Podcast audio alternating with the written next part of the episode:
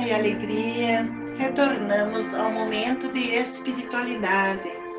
Nesse segundo domingo do mês das vocações, celebramos a vocação para a vida em família, o Dia dos Pais e a abertura nacional da Semana da Família.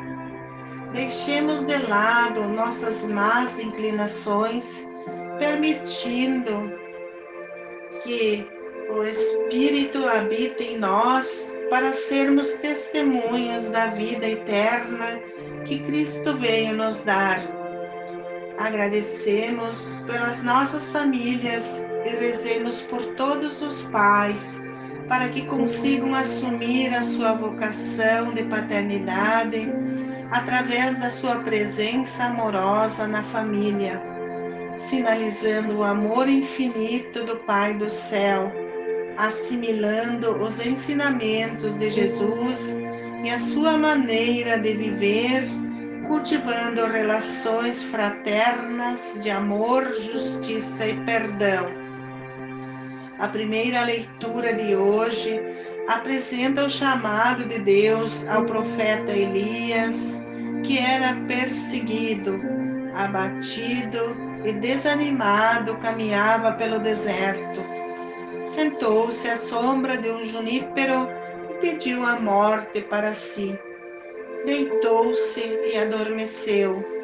Um anjo o tocou e disse-lhe: Levanta-te e come. Elias abriu os olhos e viu um pão amassado e um jarro com água. Comeu, bebeu e voltou a dormir. Mas o anjo o tocou novamente, dizendo-lhe: Levanta-te e come, ainda tens um longo caminho a percorrer. Elias levantou-se, comeu, bebeu, e com a força desse alimento andou quarenta dias e quarenta noites até chegar ao Monte Oré, o Monte de Deus. Na segunda leitura, Paulo alerta os Efésios para não se entristecer e nem desprezar o Espírito de Deus, pois esse era o zelo para o dia da libertação.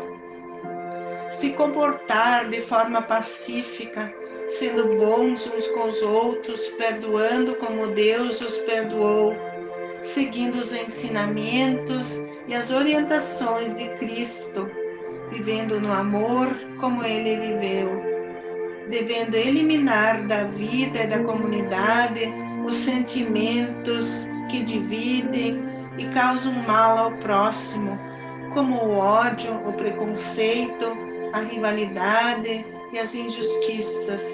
Seguir os ensinamentos de Jesus e a sua maneira de viver. O Evangelho de João relata o murmúrio dos judeus que começaram a reclamar porque Jesus havia dito: Eu sou o pão da vida que desceu do céu. Surge um confronto entre os alimentos. Jesus, apresentado como pão verdadeiro, alimento que sustenta a verdade, a saúde e a vida eterna esse pão que Jesus oferece se contrapõe ao pão da proposta da vida dos fariseus e escribas, da tradição e dos valores que deformam as pessoas, tornam-as enfermas e as levam até a morte. Existem muitos tipos de pão, mas é preciso saber qual é o pão que melhor nos alimenta? Jesus fala do pão que recebemos na Eucaristia, que alimenta a nossa alma, que desenvolve boas atitudes de amor, respeito e de dignidade da vida. Há momentos em nossa vida que desanimam, às vezes doentios e sem motivo, um vazio sem sentido, frustração, falta de sentido na vida. Esses sentimentos mostram que perdemos a fé. Devemos lembrar que Deus nunca nos abandona e sempre nos abre caminhos superando expectativas. O alimento que energizou Elias na sua longa caminhada foi a Eucaristia, que é o alimento para a vida eterna. Cuidamos das coisas terrenas e às vezes nos descuidamos das coisas que são fundamentais. Nós tornamos pequenos, amargos e por pouca coisa nos irritamos, ficamos tristes. Esses sentimentos são exemplos claros de manifestação nos afastamos do Senhor. Os profetas diziam que todos serão ensinados por Deus. Aprendemos com a vida, com as experiências com os outros. Quando participamos da Eucaristia, estamos acolhendo Jesus, o alimento que fortalece a nossa fé. Deus é Pai e sempre intervém no momento certo. Nos espera de volta com atenção.